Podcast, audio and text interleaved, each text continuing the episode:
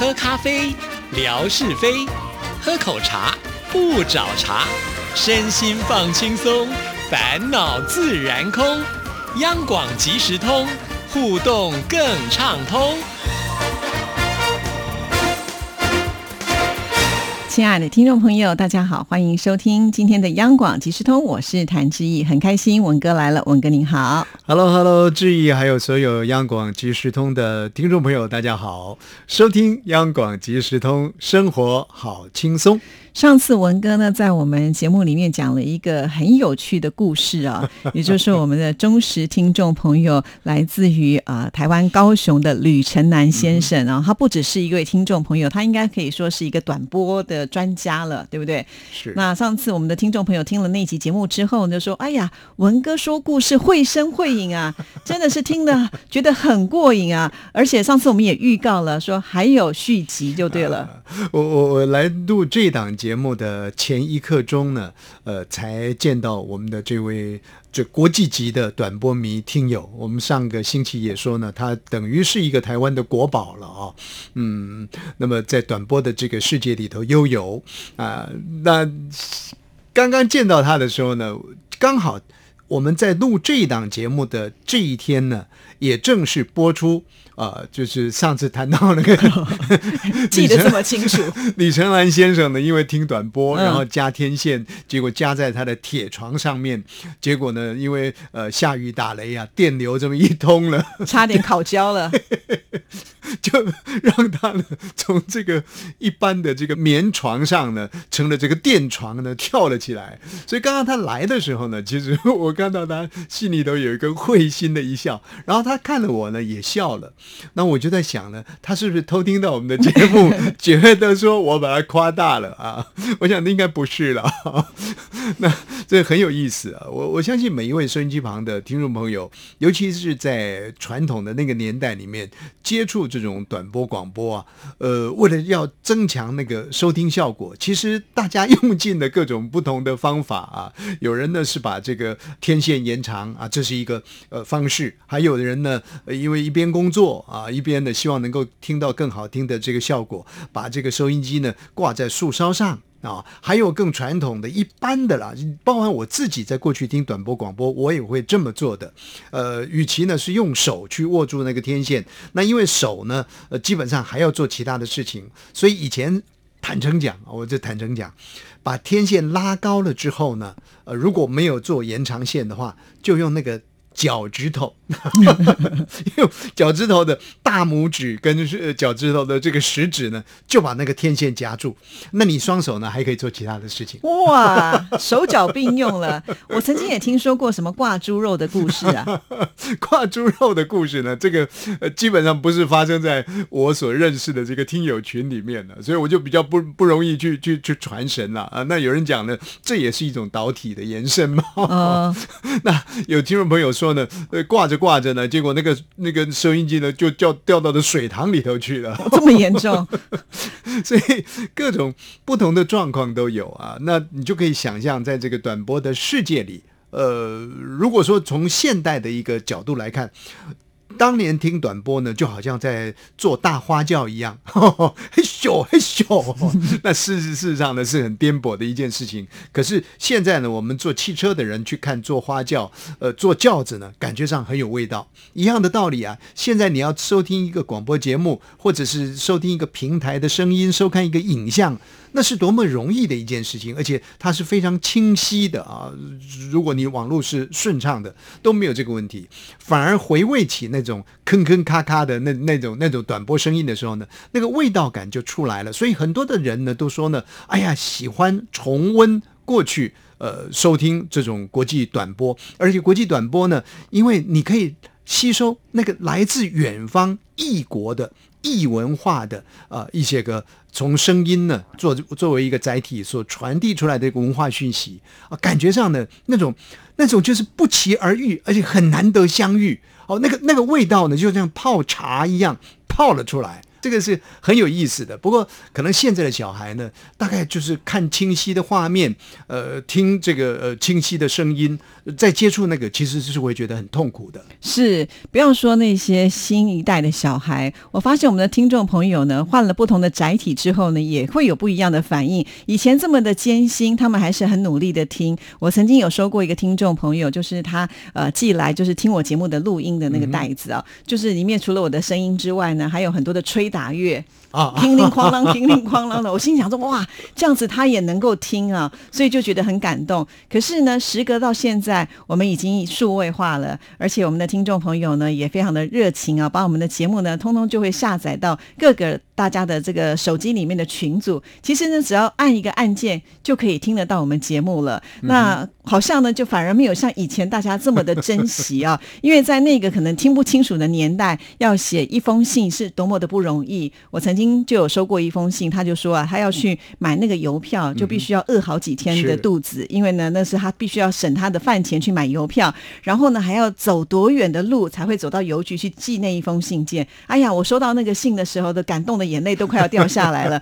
但是现在呢，只要大家在微博里面留个言、按个赞，照理讲应该比较容易啊。可是就好像感觉还是没有像以前的那样子的热情度了。对，这个有有一个过程啊、呃建构起来呢，呃，那就感情上就特别的。不一样了那，但是话又说回来了，这个现代人，你说，呃，难道我们不住这个摩登的大楼，不住高楼大厦吗？我们要回到茅草屋的年代吗？大概也也回不去了啊，不可能是这样的一个情形。不过我我经常在想，就是说，索性我们呃蛮有意思的，我们能够经过这个两个几几乎是截然不同的这个年代啊，包含当然呃这里面的这个志毅呢，他接触的呃这个衔接呢是后段的享受的内容呢，比比我过去的受苦的内容来得多。那么很多的听众朋友也一样啊，从过去的传统到现代，其实有做一个连接。那有这样一个连接的人呢，或许他会更懂得去珍惜现在的这个美好。但是真正的让你在回去过去的那种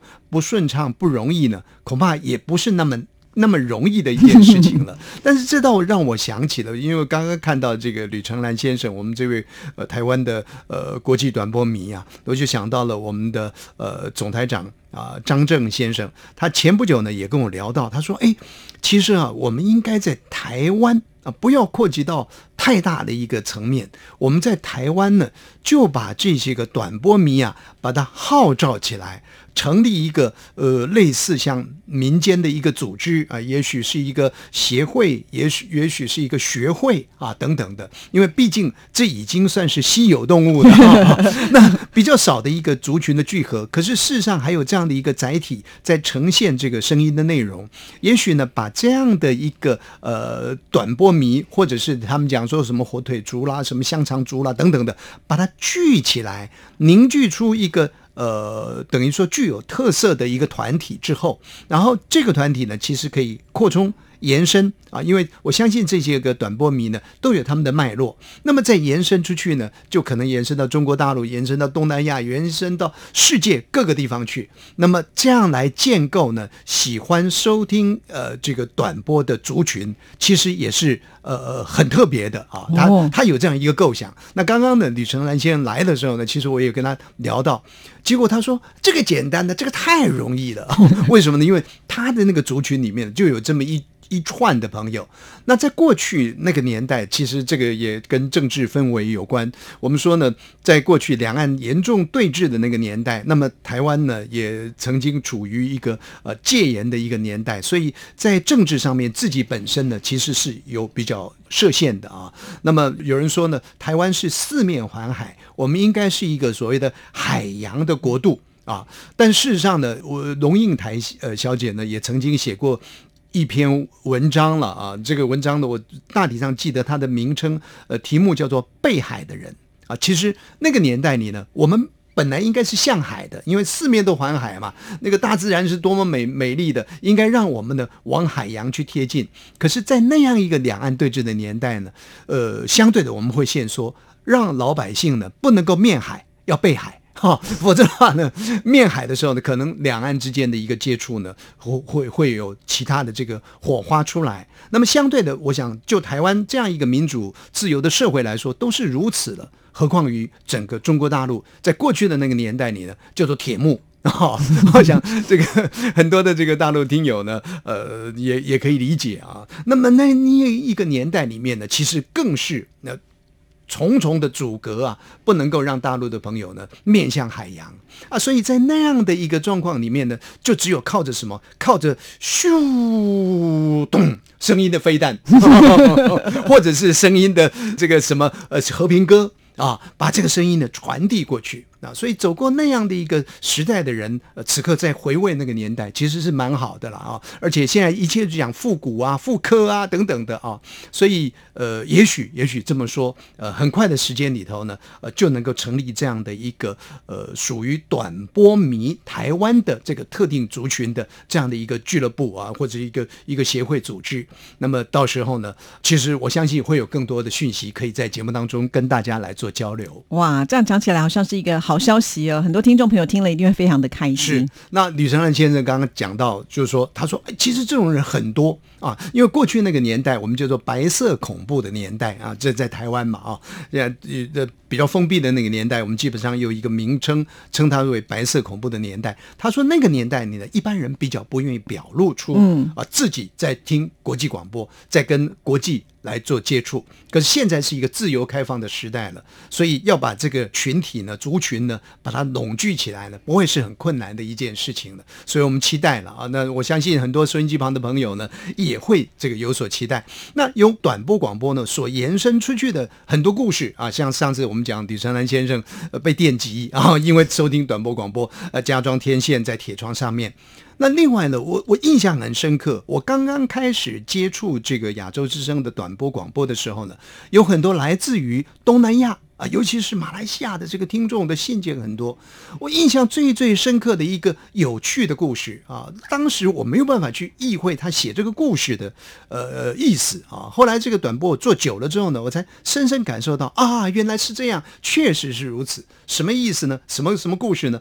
就好像志毅啊，现在跟东南亚的某一位呃这个这个听友呢，成为了好朋友。那么彼此之间呢，有这个书信的往返，但时空还是过去哦。那个嘈杂的广播的年代，基本上我如您刚刚志毅所说的嘛啊，这个声音播出去的时候呢，其实有很多蹭蹭蹭蹭蹭蹭蹭蹭蹭蹭蹭的这个声音啊，然后呢，我们的声音呢就在蹭蹭蹭蹭蹭蹭蹭的这个声音的下面，他们之间呢，主持人跟东南亚的这个听友短波迷呢彼此通信。那么后来就约定了某一天，这个短波迷要到台湾来啊见这位美丽的主持人啊。结果结果真的飞机飞过来了啊，是呃刚刚好像坐坦克一样，啊，飞机飞过来了，呃，到了机场啦，志毅呢也很热情的去接机啦。那见了面呢，两造之间呢就相互的问候。这个听短波的这位朋友呢，就看到志毅呢，就就就很热情的啊，跟志毅说：“那康康翁斯你好吗？”啊，康康翁是，哎呀，那个吴瑞文现在不知道怎么样啊？如果有问到我的话，康康翁是啊，那那志毅又觉得很奇怪，哎，你怎么讲话都在康康翁是啊？康康翁斯。哦，后来一了解呢，原来啊，他是从收听短波的频道当中，一方面是听我们的节目，二方面呢也学习语言，所以呢，他把这个杂音呢都学进去了。更好使，更康是。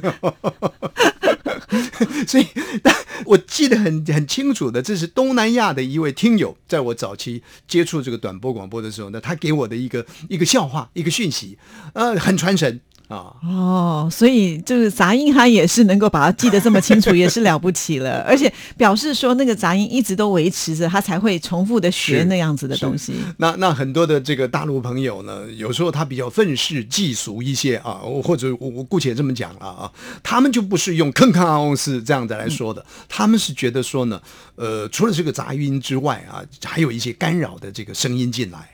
那么他们当时呢，很很很气愤的就表达了，就是说，怎么可以把这个民乐，民乐就是我们讲的国乐了、啊，台湾讲国乐，大陆讲民乐，怎么可以把民乐呢当做干扰我们播出的狼牙棒？哦 因为我们节目在播出嘛，啊，志毅很美妙的声音去出去了，但是呢，一个干扰呢，又把志毅的声音阻断，那就播的是呃呃十面埋伏，就把志毅的声音给冲断啊！这这那个对峙的年代里头呢，是很明显的。但现在呢，还有没有呢？有。其实就台湾来说，早在二三十年前，我们对于大陆对台湾的广播呢，已经完全解除了所谓的反制的干扰了。啊，其实我们有很多的西海岸，在台湾西海岸的电台，它设立的目的是什么？就是要反制中国大陆传递到台湾的这个电波，一样，坑康是 把它挡回去。但是大概二三十年前，可能三四十年前，我们已经没有了。可是相对的，现在在中国大陆，对于我们短波的广播呢，其实还是有一定程度的干扰的。所以很多的听众朋友就说呢，真的是不应该用这样的一个好好的国家的音乐来作为一个狼牙棒来做干扰啊。我想这样的一个解释呢，其实呃，就做反反讽呢，其实也也蛮具有这个呃穿透人心啊提醒的一个作用在里面。那我们往往经常在这样一个情况之下呢，我们就会诉诸于情感。我们就会告诉发这个民乐来干扰我们。当年呢，那个年代，我们就说呢，与其啊，你看我们的声音呢，发出这个呃，比方说一分钟呢，我们耗费的能量是一百块台币好了，相对的要把我们声音盖过去呢，恐怕他也要花个这个五十块的人民币呢，才能够把声音盖过去。啊，当年我们就很感性的说，与其用声音来干扰我们这样和平的声音，倒不如把那样的一笔钱呢。留下来做给这个大陆的各地希望工程啊，照顾更多的这个老百姓啊，这个是在新战的那个年代里呢啊，这事实上我们讲的也是真实的话，你就花了那么多钱，就在电波上面，这个飞机飞上来，这个讯号上来，然后那个讯号过来就把它抵消掉，其实都是在浪费资源呐。啊但是不管怎么说呢，我觉得这个短波呢很有趣啊。除了刚刚讲的那个比较严肃的一面之外呢，其实我们在节目里面大量的播歌曲啊，我想志毅也经过那个年代，现在还继续在播歌。不过现在呃除了短波之外啊，还有更清晰的平台。在我们那里那个年代呢，完全都是收音机的啊，都是坑坑奥斯坑坑奥斯。我记得呢，呃，文章有一首歌叫做《天使心》。啊，他大致上是这么唱的：天使在天上飞，天使在天上飞。嗯，结果听众没有听听听听呢，他就写信来了。他说呢，怎么会电视在天上飞？电视在天上飞。那更具体的，这个有一首歌，呃，是李健富的吧，还是谁唱的？《龙的传人》。嗯。巨龙，巨龙，你擦亮眼。巨龙把你的眼睛呢给擦亮。可是听众也也来信了，说我听了半天呢，为什么巨龙巨龙你差两年呢？为什么为什么为什么就差两年？这两年是怎么算出来的？所以你跟我贺的那个单元你就没有认真讲，你不是都把歌词讲得很清楚，让他们抄下来？巨龙巨龙的那个年代呢，是是我还没进入短波广播的时候，所以你进来以后就改善了很多了。还记得有一首歌曲啊，这个很很多歌曲就是用歌曲去引引发一些谐音的错误。有一首那个呃，坐在摇椅上慢慢变老，不晓得志毅还还记得这首歌怎么哼吗？呃，最浪漫的是慢慢变，哎，对，一起慢慢慢变老。哎，这听众朋友说呢，奇怪了。为什么坐在摇椅上呢？要卖卖电脑？哦哦哦！心想，还有我们最沧桑的一个歌者姜育恒啊，以前那个年代，你们非常喜欢这位歌手，播了好多他的歌曲。有一首歌曲，一张张票根。嗯嗯，从终点又回到去年，那那那你我不知道你还记不记得这首歌？大概有印象。曾经以为我的家啊，是一张张的票根，是一张又一张的票根。嗯，就听众朋友说呢，为什么你的家呢是一张又一张的调羹？哇哩嘞！哇，居然有这么多 这么有意思的，就是因为透过这个不清楚的短波而产生的有趣的事情。但是更有趣的是，很多的听众朋友听了吴瑞文的声音之后呢，想象他是刘德华，想象他是周周润发，想象他是，反正所有的美男子都集中在这个。声音偶像当中，姑且这么说，好不好？